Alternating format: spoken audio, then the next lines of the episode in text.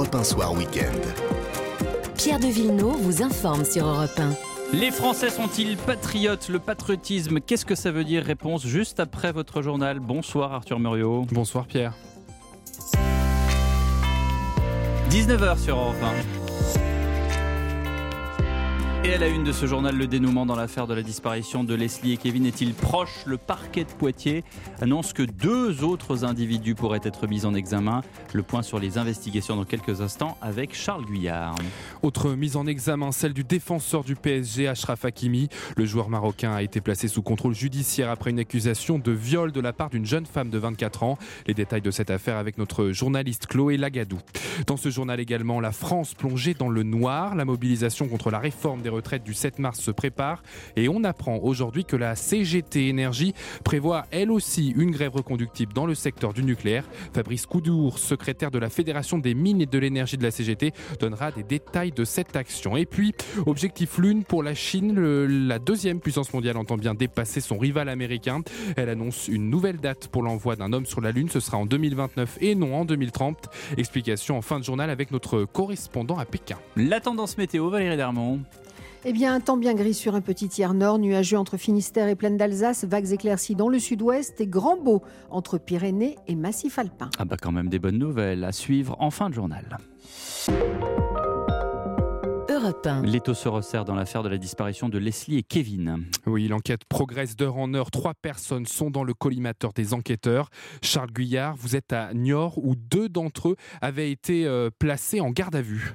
Oui, à 13h30 cet après-midi, une escorte de gendarmerie a quitté la brigade de Niort direction Poitiers à 80 km. Dans la première voiture, Nathan conduit dans le bureau du juge d'instruction où il se trouve toujours actuellement. L'enquête menée par la section de recherche de Poitiers s'est singulièrement accélérée hein, cette semaine. Depuis mardi, les procédures s'enchaînent. Hier soir, un premier individu a été mis en examen pour enlèvement et séquestration et placé en détention provisoire. Il s'agit de Tom, 22 ans. C'est chez lui, à Praec, que logeait le jeune couple au moment de sa disparition en novembre.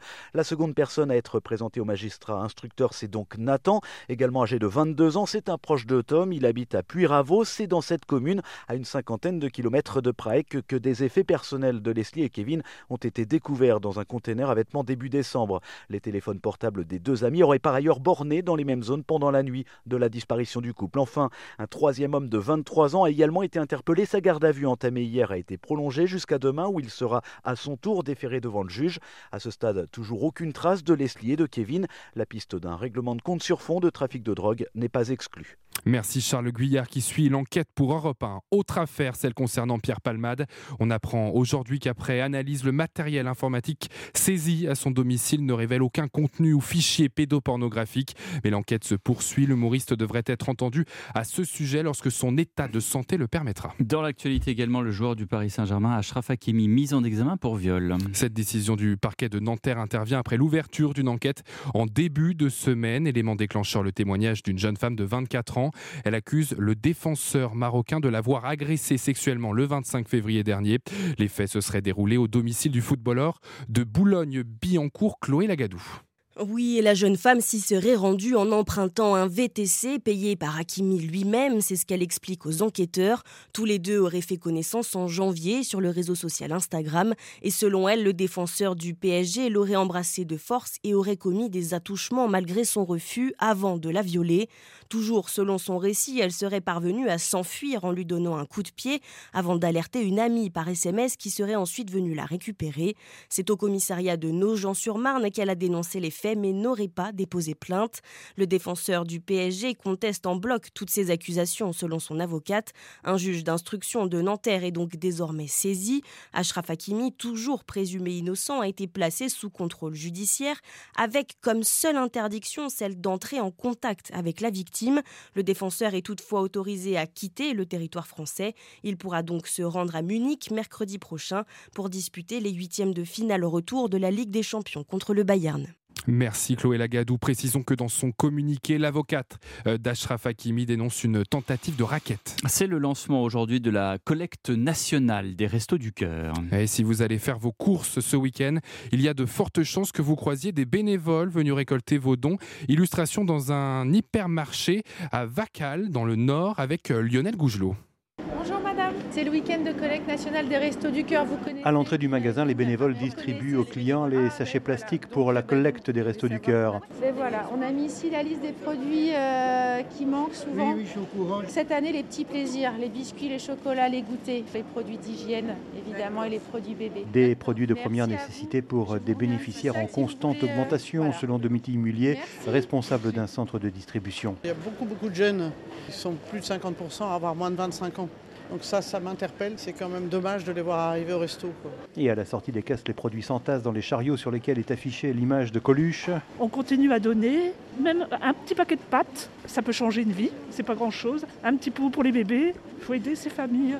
Et malgré la baisse du pouvoir d'achat, Jean-Jacques, le responsable du stock, est confiant dans la générosité des Français. Non, les gens sont quand même généreux malgré tout. Malgré l'inflation, malgré... Oui, bah, ils sont conscients de la difficulté aussi des gens et puis ben, voilà, chacun, à la mesure de ses moyens, euh, donne quand même. Ici, ce sont plus de 9 tonnes de produits que les 135 bénévoles mobilisés ce week-end espèrent collecter d'ici dimanche. À Wascal, Lionel Gougelot, Europe 1.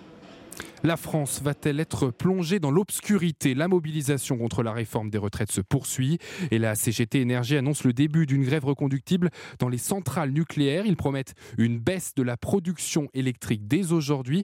Écoutez euh, Fabrice Coudour, secrétaire de la Fédération des mines et de l'énergie de la CGT. Il prévient que ce n'est que le début.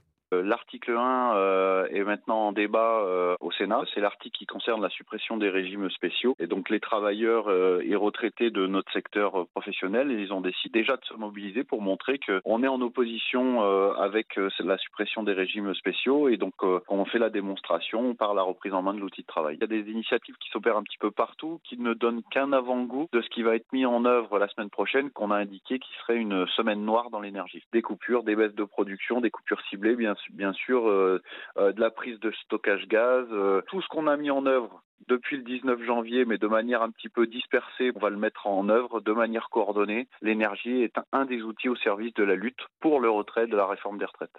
Propos recueillis par Margot Faudéré pour Europe 1. Et c'est dans ce contexte inflammable que les sénateurs poursuivent donc l'examen en séance du texte sur la réforme des retraites. Et des débats dans une ambiance bien plus calme qu'à l'Assemblée nationale. La Chambre haute a jusqu'au 12 mars à minuit pour éplucher les milliers d'amendements. Alexis de la Fontaine, comme au Palais Bourbon, ce temps imparti risque bien d'être insuffisant. Oui, avec 4700 amendements contre 20 000 à l'Assemblée, le Sénat risque quand même de manquer de temps. Alors le sénateur macroniste Jean-Baptiste Lemoyne appelle ses collègues à la responsabilité. Le Sénat a un rôle tout particulier euh, en ce moment, celui de débattre des 20 articles du projet de loi. Parce que ce n'a pas pu être fait à l'Assemblée nationale, où seulement deux des 20 articles ont été examinés. D'ailleurs, tant Philippe Martinez que Laurent Berger l'ont regretté. En effet, les syndicats ont regretté cette stratégie de blocage de la France insoumise, mais ils ne sont pas les seuls, les autres formations politiques étaient révoltées. Pas question donc de voir la même situation se reproduire à la Chambre haute. À plusieurs reprises, Gérard Larcher a demandé aux sénateurs d'aller au vote final avant le 12 mars. Et si les débats traînent un peu trop à son goût, le président peut utiliser l'article 38. Cet article permet de passer directement au vote d'un amendement après deux prises de parole minimum. Merci Alexis de la Fontaine du service politique d'Europe 1. Il est 19h09, vous restez avec nous dans un instant la suite de votre journal. La tournée en Afrique d'Emmanuel Macron. Le chef de l'État a atterri à Brazzaville. On fera un point sur les enjeux de cette visite d'État. Tout de suite. Europe 1 Soir Week-end. Pierre de Villeneuve. Et la suite du journal présenté par Arthur Muriot, Emmanuel Macron est donc arrivé à Brazzaville pour la suite de sa tournée africaine. Oui, le président qui l'avait martelé, le temps de la France-Afrique est révolu. Pourtant, il a rendez-vous ce soir avec un des derniers barons de ce modèle, le président congolais Denis Sassou Nguesso. Arthur euh, Delaborde, vous êtes en direct. Exactement, Emmanuel Macron accueilli il y a une heure et demie maintenant à l'aéroport de Brazzaville par Denis Sassou Nguesso. Une fanfare et un important cortège étaient déployés sur le tarmac pour l'occasion. Les deux chefs d'État sont ensuite montés tous les deux dans la même voiture et sont en ce moment en train de s'entretenir au palais du peuple et doivent s'adresser à la presse dans les minutes qui viennent. Des banderoles pour souhaiter la bienvenue au président français ont été déployées dans les rues de Brazzaville. Des scènes qui contrastent quelque peu avec le discours d'Emmanuel Macron qui pas plus tard qu'hier a répété que l'âge de la France-Afrique était révolu. En effet, le président français se trouve désormais dans un pays qui n'a pas connu d'alternance démocratique depuis 1992, avec à sa tête l'un des plus anciens présidents africains encore en exercice. Emmanuel Macron doit rencontrer ce soir la communauté française pour une intervention sous le signe de la mémoire, celle du rôle du Congo-Brazzaville lors de la Seconde Guerre mondiale. Et puis dans la soirée, le chef de l'État décollera pour la dernière étape de cette tournée, un vol assez court, juste le fleuve à traverser pour se rendre à Kinshasa, en République démocratique du Congo. Merci Arthur Delaborde qui suit pour Europe 1 cette tournée présidentielle en Afrique. Emmanuel Macron qui aura à la fin du mois un autre rendez-vous diplomatique puisque le roi Charles III effectuera son premier déplacement à l'étranger en tant que souverain britannique en France du 26 au 29 mars. Il sera accompagné de la reine consort Camilla au programme discours au Sénat, dîner d'État à Versailles et visite de vignobles bio à Bordeaux. En Gironde, le roi devrait également euh, se rendre sur les lieux touchés cet été par les incendies. Ouais, tournée africaine en tout cas euh, sur laquelle on reviendra demain matin à 10h dans les grandes voies d'Europe 1 avec euh, Catherine Michel Cotta, Gérard Carreau et Charles Villeneuve. Qui sera le premier pays à envoyer un homme sur la Lune depuis 1969 et la mission Apollo 11 et La course est lancée entre la Chine et les États-Unis. Les deux pays avaient pour objectif l'année 2030 et finalement Pékin vient d'annoncer que ce sera en 2029 60 ans après Apollo, une date qui n'a pas été choisie au hasard à Pékin. Sébastien Le Belzic. 2029, ce sera le 80e anniversaire de la fondation de la République populaire. Et comme en Chine on aime les symboles, ce sera donc l'année où deux taïkonautes, nom donné aux astronautes chinois, marcheront sur la Lune. Promesse faite très officiellement par l'agence spatiale chinoise. Zhe Qiming est l'un des responsables de la mission. Nous avons fait de grandes avancées technologiques pour cette fusée porteuse de nouvelle génération, le vaisseau spatial habité et le robot lunaire. Un plan de mise en œuvre pour l'arrivée de la Chine sur la Lune a pris forme. Et ce n'est que la première étape d'un ambitieux voyage. La Chine poursuit en même temps le développement de sa station de recherche lunaire, dont le premier module pourrait être mis en service en 2028. C'est à partir de ce complexe automatique que la Chine prévoit de construire une base lunaire habitée, une colonie développée en partenariat avec la Russie. Pékin, Sébastien Le Belzic, Europe 1.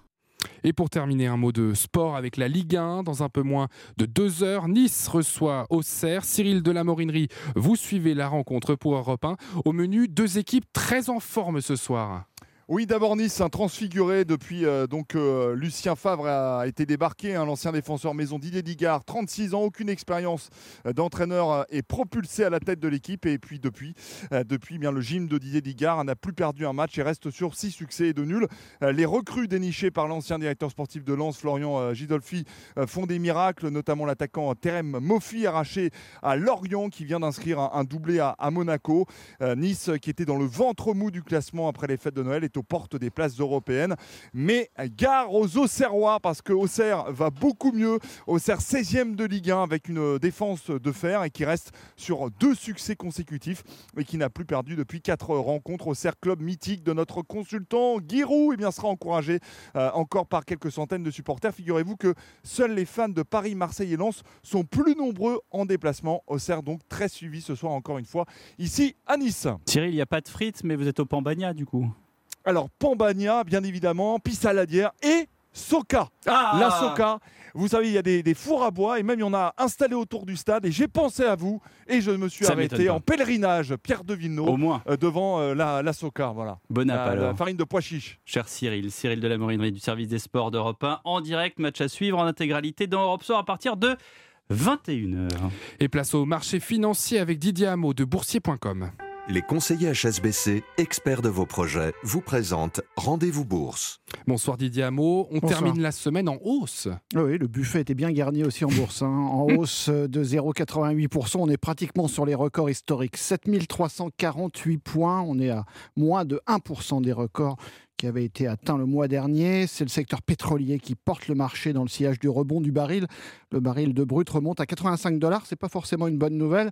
Valorec plus 1,6%, Technip plus 3%, CGG plus 10%. Donc toutes les valeurs parapétrolières remontent.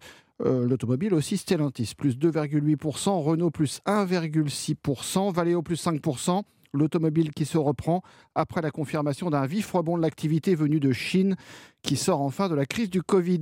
Ailleurs en Europe, euh, c'est de la hausse aussi, hein, une nette hausse d'ailleurs. À Francfort, plus 1,6%, Madrid, plus 1,5%, Milan, plus 1,4%. Le CAC 40 donc gagne 0,88%, 7348 points. La Chine qui sort du Covid, Didier, ça veut dire que euh, elle sort, elle- on va pouvoir avoir les fameux semi-conducteurs qui manquent à l'automobile. Ça Ah bah, vous voulez ça y est, dire ça se décante vraiment, oui. Ah bah ça voilà. se décante, oui, Ça, tout c'est à la fait. bonne nouvelle pour l'automobile. Merci Didier Hameau.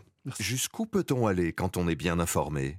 C'était Rendez-vous Bourse avec les conseillers HSBC, experts de vos projets. Rendez-vous sur hsbc.fr. Et merci à vous Arthur Muriot pour ce journal de 19h. On termine par le ciel. Ma chère Valérie Darmon, la France est donc sous les nuages demain, si je comprends bien. Effectivement, vous comprenez bien, avec nord des nuages qui s'imposent au fil des heures. Dès les premières heures du matin, du nord de la Bretagne, et du Cotentin jusqu'au Hauts-de-France, vous ouvrez vos volets sur un ciel couvert, quelques faibles pluies ou bruines. Au cours de la matinée, ces nuages qui s'étendent jusqu'à l'ensemble de la péninsule bretonne, sur le bassin parisien jusqu'à la Lorraine. Et dans l'après-midi, sur les Hauts-de-France et les Ardennes, le temps devient de plus en plus menaçant. Retour des éclaircies tout de même sur la région parisienne, timidement dans l'après-midi. Même chose des Pays de la Loire au Berry, en Franche-Comté et sur le sud de l'Alsace, passé les brouillards givrants du matin également. De la Nouvelle-Aquitaine et de Midi-Pyrénées jusqu'à Auvergne et jusqu'à Rhône-Alpes, la journée qui s'annonce à nouveau maussade, tandis qu'en bord de mer, c'est-à-dire du golfe du Lion aux Alpes-Maritimes, là le soleil va briller généreusement. Les maximales sont comprises entre 6 et 11 en général. Elles vont atteindre 12 à 17 sur le pourtour méditerranéen, 19 dans le Var et surtout elles vont remonter, y compris les minimales, dès dimanche. Merci Valérie Darmon. Vous restez avec nous. Nous sommes ensemble jusqu'à 20h. Tout à l'heure à 19h30, des explications de Louis Giscard d'Estaing sur ce qu'a été le regroupement familial pendant le septennat de son père. Dans un instant, on parle engagement, on parle surtout patriotisme avec le chef euh, du marketing, du recrutement de la Marine nationale. À tout de suite.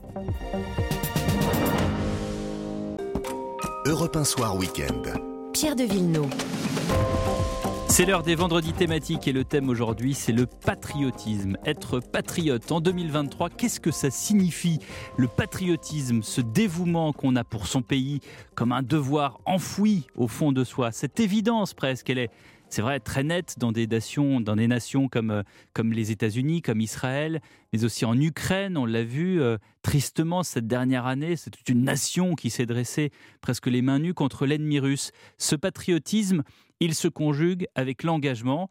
Et quel engagement patriotique plus net, plus beau que celui de nos soldats Bonsoir Étienne Baggio. Bonsoir Pierre de Villeneuve. Vous êtes euh, le responsable marketing du recrutement de la Marine nationale. Et c'est vrai, on, on les voit, hein, ces grandes affiches, la Marine recrute, les spots publicitaires. Est-ce que vous diriez que les jeunes d'aujourd'hui, ceux qui s'engagent, sont avant tout des patriotes? Alors je ne sais pas s'ils sont des patriotes, mais ils rentrent euh, effectivement pour des valeurs très fortes chez nous. Euh, et j'ai envie de dire, ce qui, les guide d'abord, c'est l'envie de suivre une aventure personnelle et professionnelle qui est hors du commun. Ça, c'est quelque chose qui est très très fort chez la jeunesse d'aujourd'hui. C'est la recherche d'un sens, euh, la quête de quelque chose qui les transporte. Et je pense qu'il y a de ça quand ils viennent euh, taper euh, les portes de nos centres de recrutement, euh, des CIRFA, des centres de recrutement interarmés. C'est vivre une aventure un peu hors norme. Et j'en prends pour preuve dans cette jeune génération française. Beaucoup s'engagent, même avant leur vie militaire, notamment à travers le bénévolat, puisqu'ils sont plus de, plus de la moitié des jeunes se lancent dans, dans le bénévolat auprès d'associations ou auprès de causes. Et finalement, c'est ce qu'ils viennent chercher et poursuivre dans une vie professionnelle au sein des armées et dans la marine en particulier. Oui, mais enfin ça, ils le savent. Ils savent que le premier jour, ils vont être confrontés à, une chose qui peut paraître anodine, mais c'est un drapeau tricolore. Donc euh, ce drapeau tricolore, ce drapeau bleu, blanc, rouge, c'est quand même le synonyme d'un pays. Ils font ça pour un pays, pour une nation. Et d'ailleurs, euh, dernièrement, la Marine nationale a projeté un film de Bruno Sauvestre qui est intitulé, intitulé Au cœur de nos métiers. Et dans ce film, on les voit, ces, euh, ces jeunes qui vous disent, pour, euh, pour certains, mais nous, on est, on est prêt à mourir pour notre pays, c'est normal. Alors oui, c'est vrai, mais euh, quand on interroge dans nos enquêtes d'opinion les jeunes, quand, quand ils rentrent à, à l'incorporation dans les armées, la première chose qu'ils nous disent, c'est que euh, la première motivation qui les anime, c'est d'abord le, c'est d'abord travailler en équipe, euh, avoir, et de- développer le sens du collectif. Il y a aussi le désir du voyage pour un marin, c'est assez naturel, et l'attrait de l'environnement maritime, qui est un environnement exceptionnel. Mais peut-être que c'est d'ailleurs ça, euh, ces valeurs de patriotisme. Euh, être français, c'est être attaché à cette diversité des parcours, des paysages, euh, cet attrait pour le monde, à cette curiosité. Je pense à un, un jeune barreur d'un SNLE. Alors un SNLE, c'est un sous-marin nucléaire lanceur d'engins. C'est un matelot, il a 18 ans. Et je lui demandais, mais pourquoi tu es rentré dans la marine? Et la première chose qu'il me répondait, mais vous vous rendez compte, les, les responsabilités, la technologie, à à peine 18 ans, qu'on me met entre les mains, et vraiment, dans, de façon très concrète, au bout des mains, la barre du sous-marin, bah, c'est un jeune de 17 ans, bah, c'est ça qui le fascine. Cette, euh, et, et, c'est quelque part un morceau de France qu'il a, au bout des mains, à la fois le, territoire français, mais aussi cette technologie d'excellence qu'on développe avec nos bateaux, notre industrie navale, euh, qui est assez exceptionnelle euh, quand, quand, on est militaire et, marin. Embarqués sur nos, sur nos navires. On le voit également dans, dans, ce film qui a été projeté par la Marine nationale. Ces jeunes matelots, on les voit ramper, crapahuter, vivre la vie euh, à la dure. On est très très loin euh, des clichés des jeunes qui passent leur temps sur les réseaux sociaux. Qu'est-ce qui les motive? Parce que vous avez dit travailler en équipe, mais ça, travailler en équipe, euh, on peut le faire ici à Europe 1. moi, j'ai une très très bonne équipe avec laquelle je m'entends très bien. Il y, a, il, y a, des équipes un peu partout. Oui, il y a des équipes un peu partout, mais l'esprit d'équipage, c'est quelque chose. Hein. Imaginez-vous avec l'ensemble de votre équipe projeté très loin de la métropole pendant plusieurs mois. Ah mais je pense qu'il serait euh, partant. Sans revoir votre famille. je peux vous dire que c'est une, une, aventure assez fantastique qui, qui vient de vivre. Donc c'est ça que cette, cette notion d'aventure au loin, elle est très importante hein, pour partir en, moins, en, en, mer, loin, longtemps et en équipage. Et après, je pense que pour beaucoup de jeunes, euh, il y a une envie de recherche d'une cause. Ça, c'est quelque chose qui est assez fort aussi. Qu'on qu qu'on observe hein, sur le marché de l'emploi, euh, surtout après ces années difficiles qui mmh. sont liées, les années d'incertitude liées à la crise, aux différentes crises que, que l'on subit. Euh, et dans la marine, vous avez notamment la notion, par exemple, de, de protéger les océans, d'être au service des mers, euh, lutter contre le terrorisme. Il y a toute la question pour les marins de, du sauvetage en mer et de la solidarité du monde maritime, quelque chose qui revient très très très très récurrente dans les différents sondages. Je pense à, à, Ganesh, un jeune de 18 ans qui est rentré, de 16 ans pardon, qui est rentré à l'école des Mousses l'année dernière. Et je lui dis mhm. mais qu'est-ce qui t'anime mm. tous les jours là quand tu viens à 16 ans pour rejoindre, aller au, aller au fin fond de, de la Bretagne, au centre d'instruction navale pour rejoindre notre école? Ben, il disait bah moi j'avais envie de quitter mon parcours scolaire euh, assez classique, assez académique dans laquelle je m'ennuyais et je voulais faire simplement un métier concret et utile. Et cette utilité, c'est quelque chose qui revient très fréquemment dans la bouche des, des jeunes recrues, des jeunes marins qui, qui rejoignent nos rangs. Et, et ce, cet engagement, il est chez Ganesh. On peut également, vous lui avez pas parlé de patriotisme, mais j'imagine qu'on peut également, euh, on peut déceler ça euh, en lui.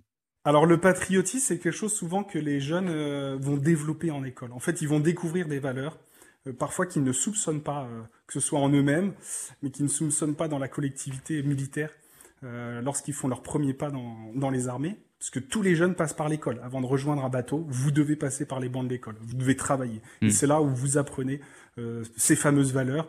Alors pour la marine, hein, honneur, patrie, valeur et discipline. Donc les notions de patriotisme sont bien présentes au cœur des armées.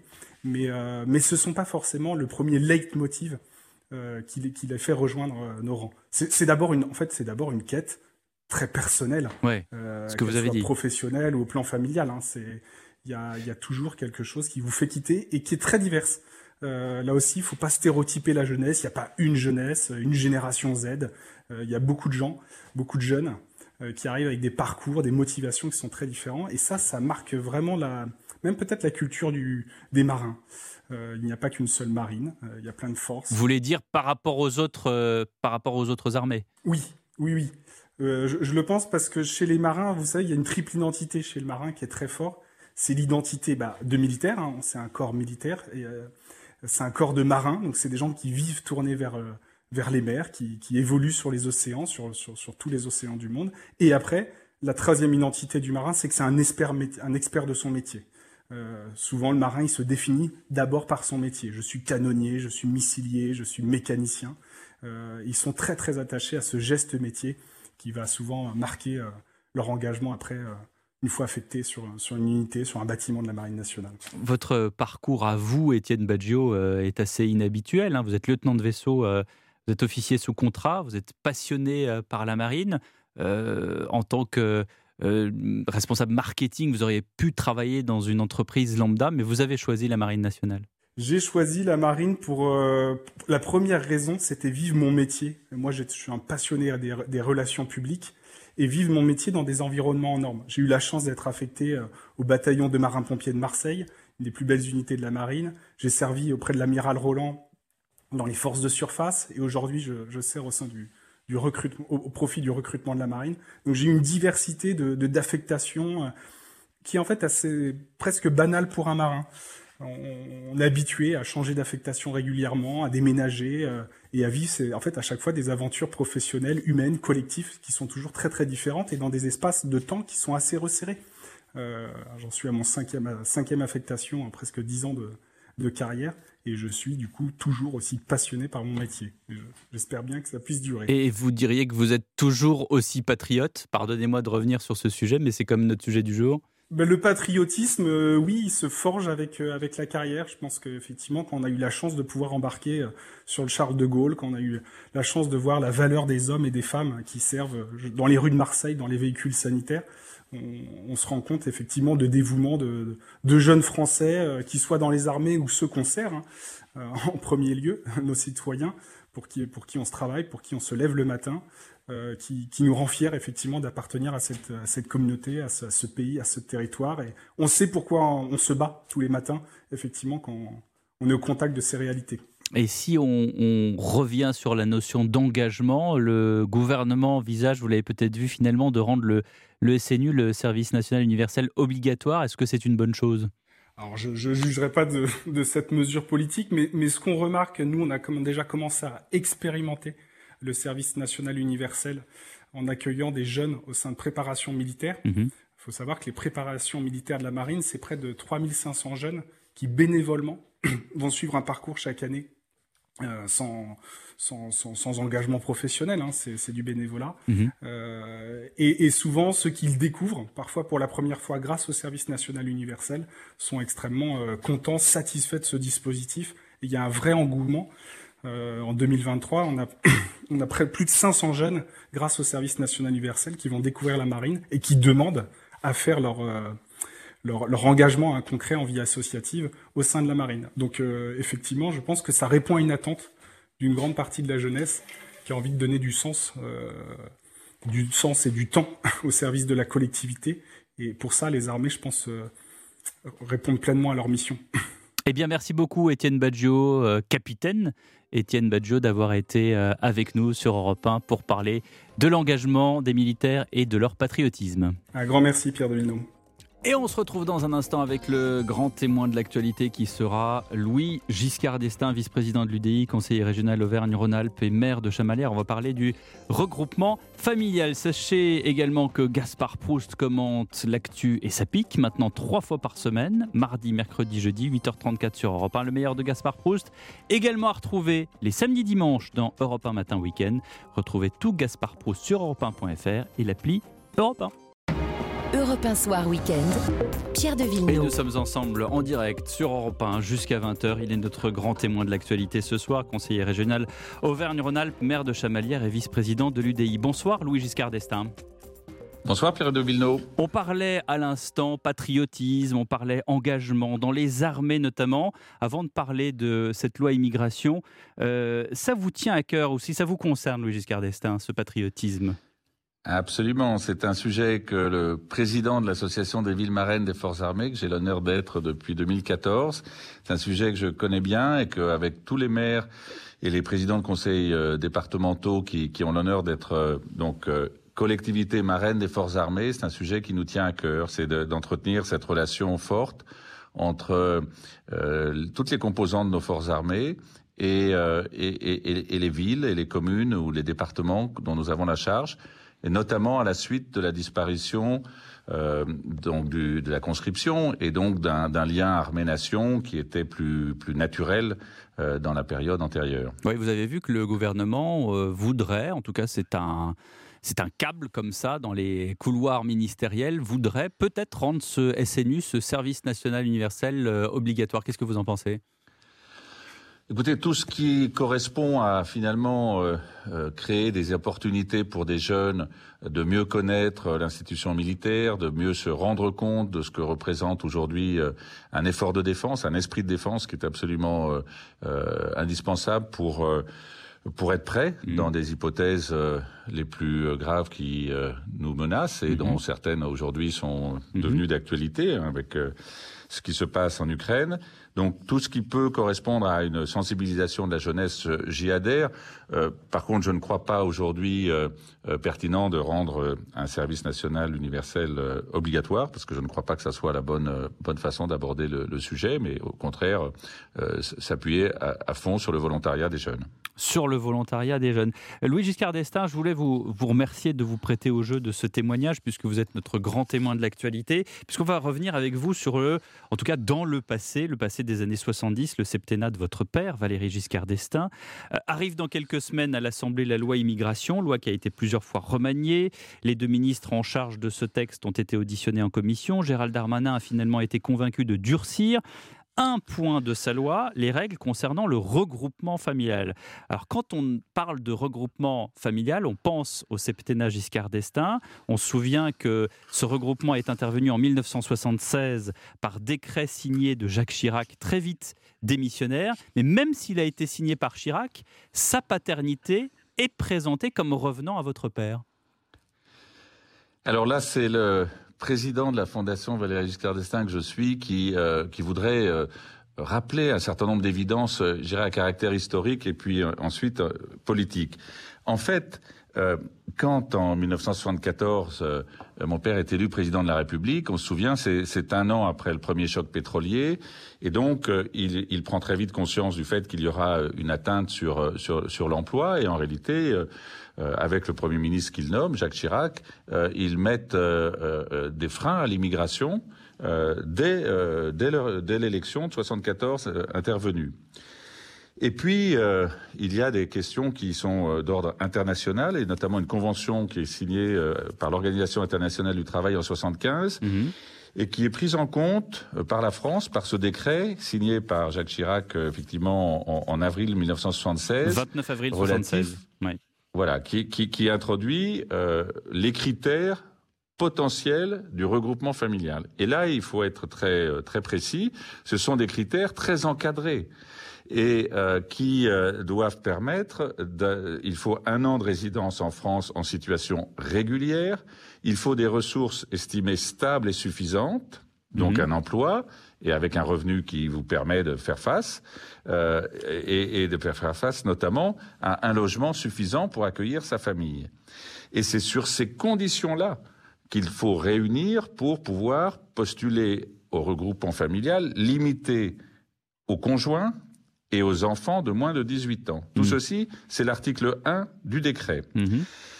La problématique euh, qui est intervenue par la suite, c'est que, et notamment à partir de 1981, euh, c'est que le gouvernement socialiste va mener une politique totalement contraire, c'est-à-dire qu'il va régulariser des étrangers en situation irrégulière qui n'avaient pas accès au regroupement familial tel que le décret de 76 euh, euh, avait pu le, le- le faire.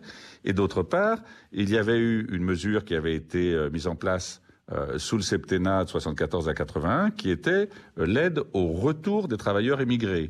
Euh, C'était à l'époque Lionel Stoléru, qui était secrétaire d'État chargé de travailleurs émigrés, et qui avait proposé une aide au retour de, dotée de 10 000 francs pour ceux qui souhaitaient repartir. Et il y avait eu 60 000 immigrés qui avaient quitté la France en prenant avantage de cette mesure.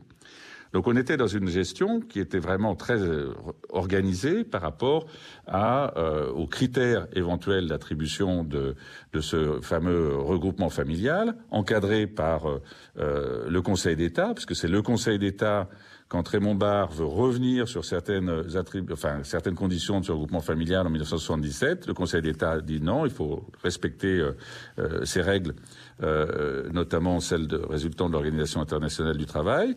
Mais, euh, Pas mais que, hein, pas que. Il y, a aussi la, il y a aussi le GISTI qui, qui, qui est le Oui. groupe d'information et de soutien des, des immigrés qui saisit plusieurs fois justement Mhm. les autorités pour, pour justement maintenir ce droit. C'est ça.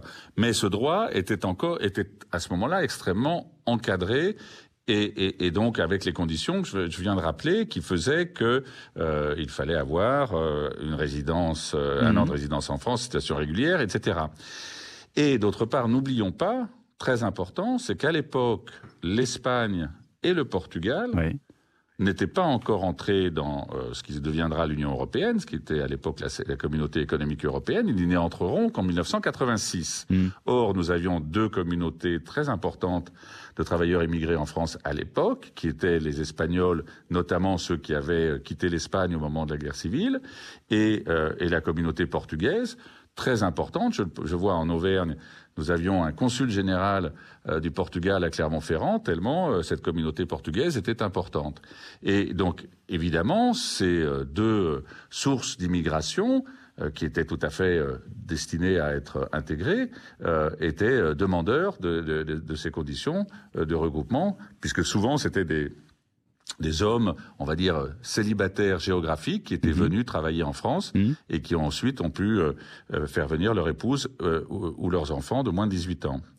Et puis, euh, dernier élément, c'est qu'on se souviendra aussi que cette période a été celle de l'accueil en France des boat people, euh, puisque c'est le moment où le, le, le régime de, de Saigon euh, tombe au Vietnam.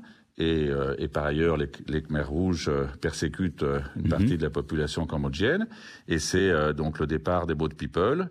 Et euh, le président français de l'époque, Valéry Giscard d'Estaing, donc euh, autorise l'arrivée euh, des boat people euh, sur le sol français.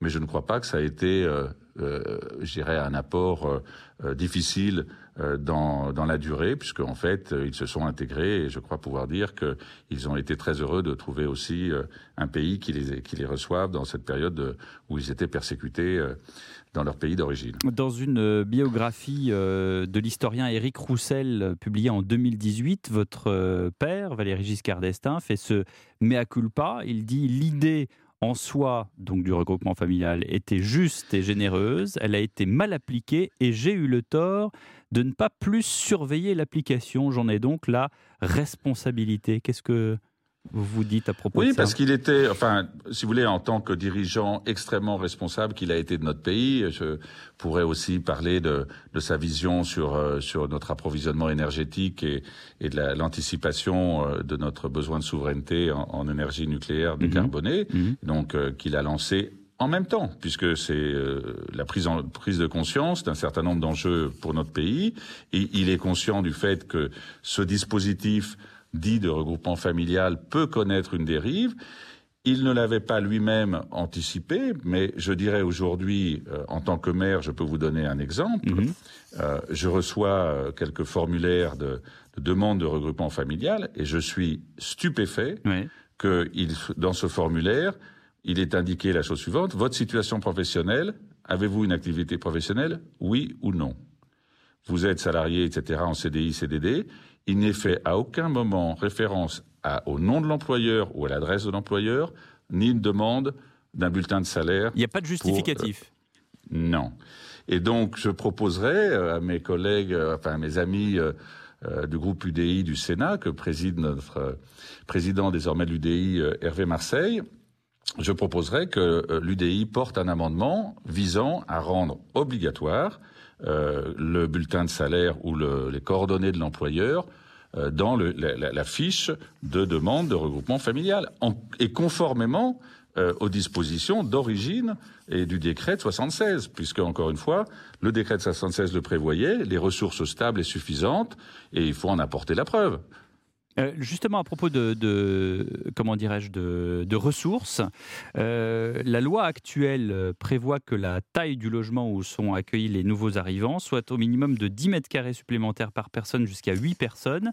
Il y a euh, un plafond aussi pour le comment dirais-je pour le foyer 1353 euros net sur les 12 derniers mois précédant la demande pour un foyer de 2 à 3 personnes 1468 pour un foyer de 4 à 5 et 1600 lorsque le foyer compte 6 individus. Et Gérald Darmanin justement puisque vous parlez du Sénat devant les sénateurs a évoqué euh, plusieurs choses et notamment les conditions d'accueil des, euh, euh, des nouveaux entrants Il demande aux sénateurs est-ce que 1800 euros pour deux personnes, ça suffit? C'est ce qu'interroge le ministre. Si le Sénat allait vers des modifications qui imposeraient un logement plus grand, une rémunération plus forte et surtout une condition de présence plus longue sur le territoire national, ça me paraîtrait de bon sens. Est-ce que vous êtes d'accord avec lui? Oui, je suis tout à fait d'accord avec le fait qu'il faut en revenir à des considérations qui sont conformes à l'esprit qui avait été euh, qui avait prévalu euh, au moment où ce, ce dispositif avait Mhm. été mis en place. Euh, D'ailleurs, je, je remarque euh, que s'il avait été euh, sur ce plan le dispositif, s'il avait été euh, euh, simplement euh, maintenu dans, dans sa logique d'origine, nous n'aurions pas eu toutes les dérives euh, qui sont euh, qui, qui ont pu être Sur le septennat suivant. Euh, sur le, je dirais même sur les, toutes les années suivantes, puisque euh, il y a eu des périodes, au-delà de la période de François Mitterrand, il y a eu des périodes où il aurait été possible aussi de, de, de, de, resserrer le dispositif. Euh, je pense quand Charles Pasqua était ministre de l'Intérieur ou quand euh, Nicolas Sarkozy l'était également. Donc nous, nous avons, euh, je pense, la nécessité d'en revenir à des conditions strictes. Mhm. Absolument. Vous parliez tout à l'heure euh, de, des Espagnols et des Portugais. Euh, Est-ce que je dois comprendre que c'était l'idée initiale euh, de Valéry Giscard d'Estaing, l'accueil de ces Espagnols et des Portugais? Vous ne parlez pas de l'Algérie?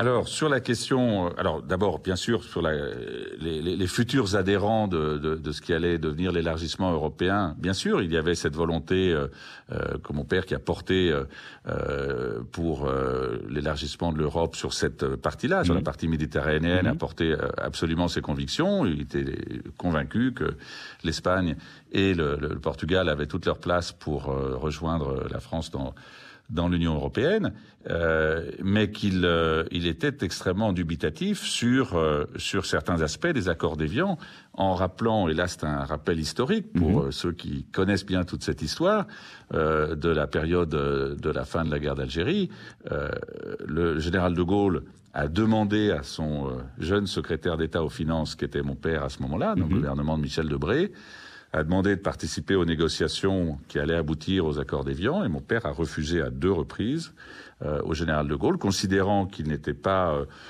satisfait des conditions dans lesquelles se préparaient ces négociations, et, euh, donc il a effectivement toujours été très dubitatif sur des dispositions qui avaient été prises à la suite des accords d'Évian, et en particulier en 1968, euh, concernant les, les, Algériens, les conditions dérogatoires.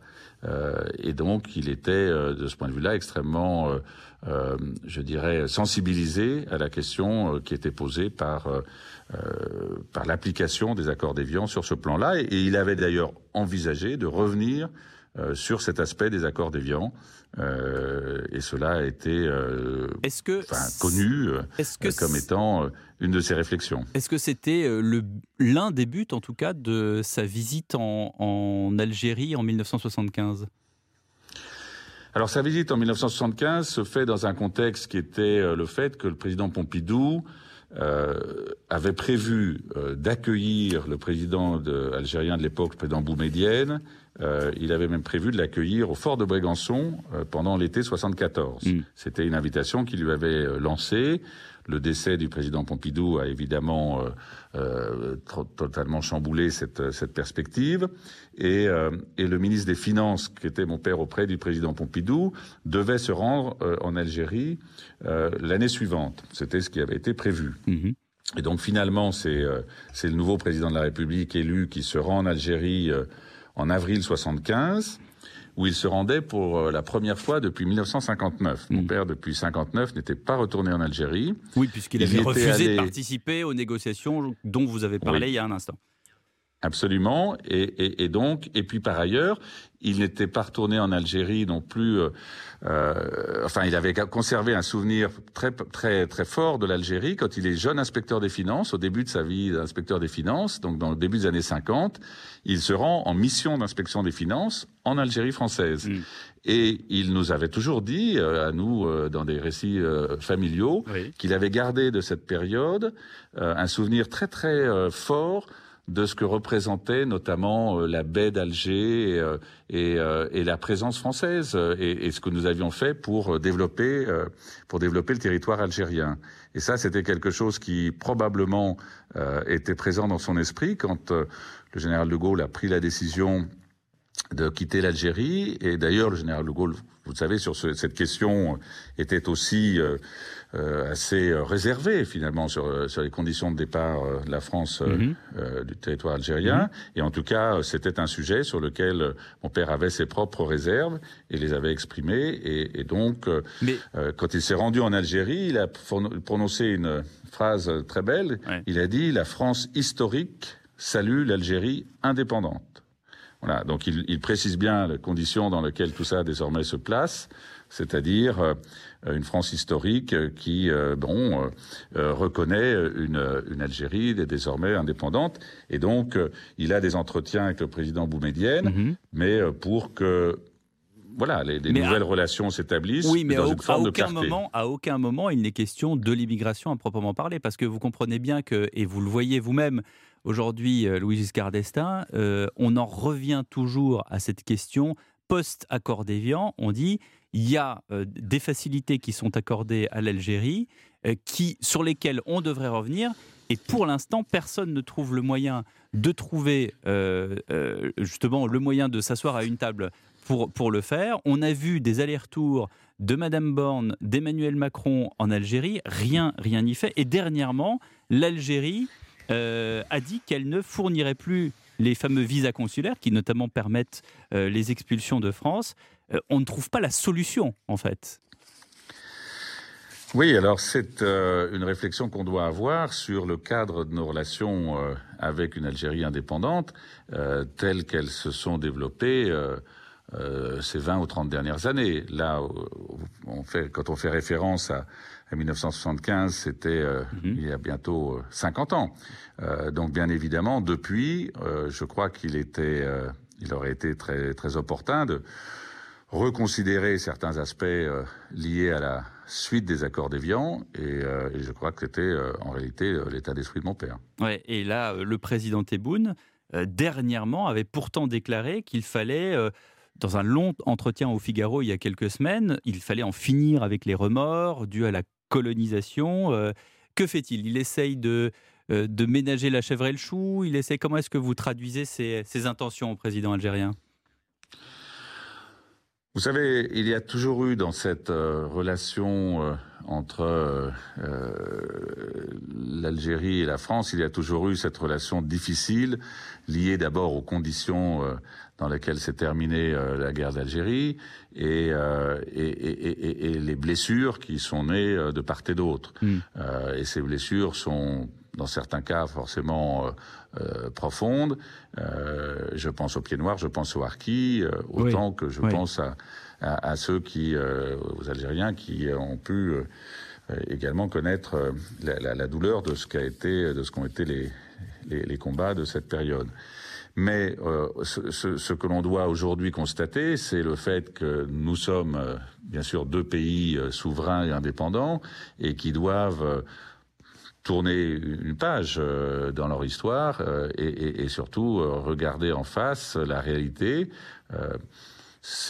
nous avons des, problématiques à gérer sur le plan de notre flux, du flux migratoire de ceux qui veulent venir s'installer en France. Respectons, faisons respecter pleinement ce qui doit l'être, c'est-à-dire les règles d'accueil en France de ceux euh, euh, qui y viennent. D'ailleurs, vous avez suivi également la dernière déclaration d'Emmanuel Macron au Gabon dans un autre contexte, qui est celui de la France-Afrique, qui est également un dossier, euh, j'allais dire, tentaculaire, parce qu'il s'étend sur plusieurs décennies.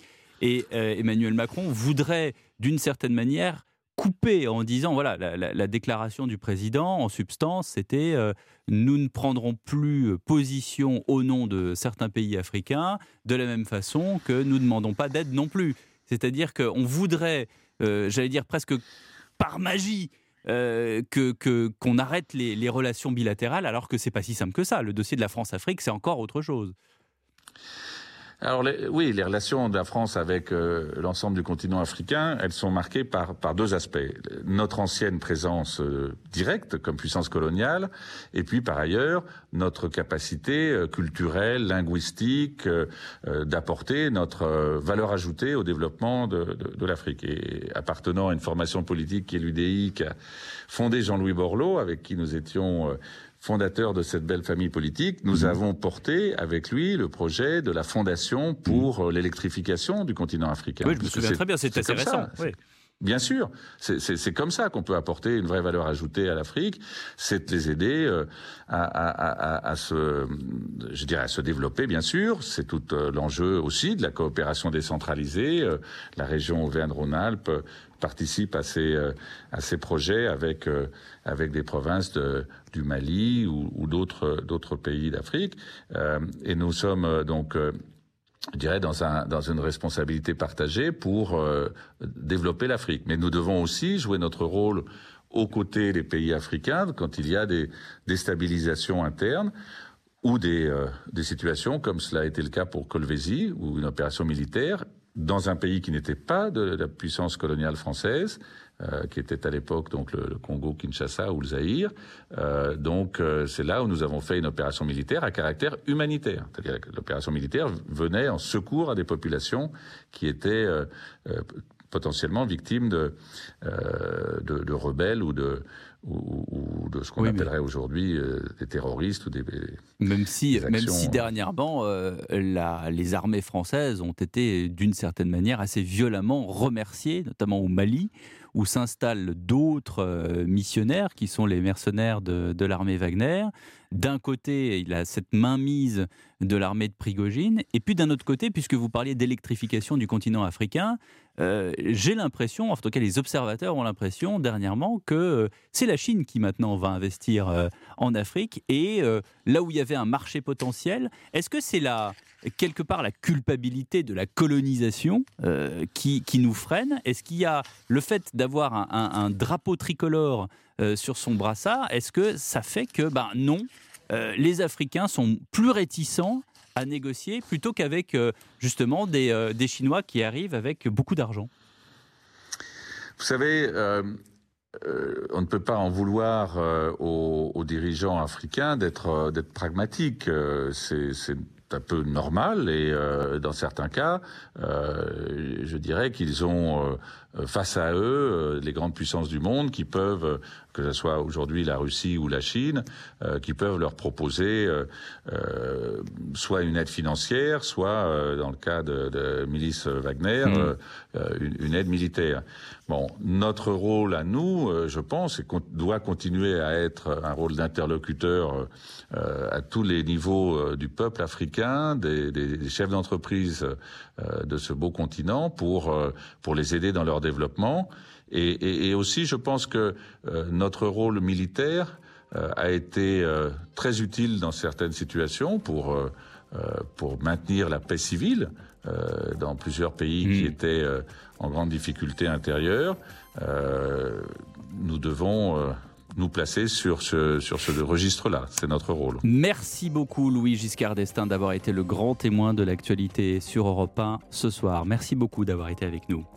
Merci Pierre de Villeneuve. Dans un instant, c'est le sport et nous retrouvons avec grand plaisir Lionel Rousseau pour le studio des légendes. Bonsoir Plaisir Lionel. partagé. Bonsoir Pierre de Villeneuve, le studio des légendes dans quelques instants en effet avec les grandes thématiques. Giroud, Thierry Bretagne, Jacques Vendroux et Charles Villeneuve sont nos légendes avec euh, des sujets très intéressants, notamment Noël Legrette qui a démissionné, vous savez, de la Fédération française Mhm. de football, mais qui porte plainte en diffamation. Il estime que c'est une cabale, qu'il a été victime d'une cabale. On l'évoque avec euh, nos légendes. On évoquera aussi euh, le Stade de France qui est à vendre et on reviendra aussi sur la disparition d'une légende et un record qui restera légendaire. Juste Fontaine nous a quittés. 13 buts inscrits dans une même compétition en Coupe du Monde en 58. Le record imbattable. Les légendes y reviennent dans quelques instants. Et puis un match ce soir, la Ligue 1, avec Nice opposé face à Auxerre. La rencontre en intégralité. Le coup d'envoi à 21h. Très beau programme. Bonne soirée Lionel. thank you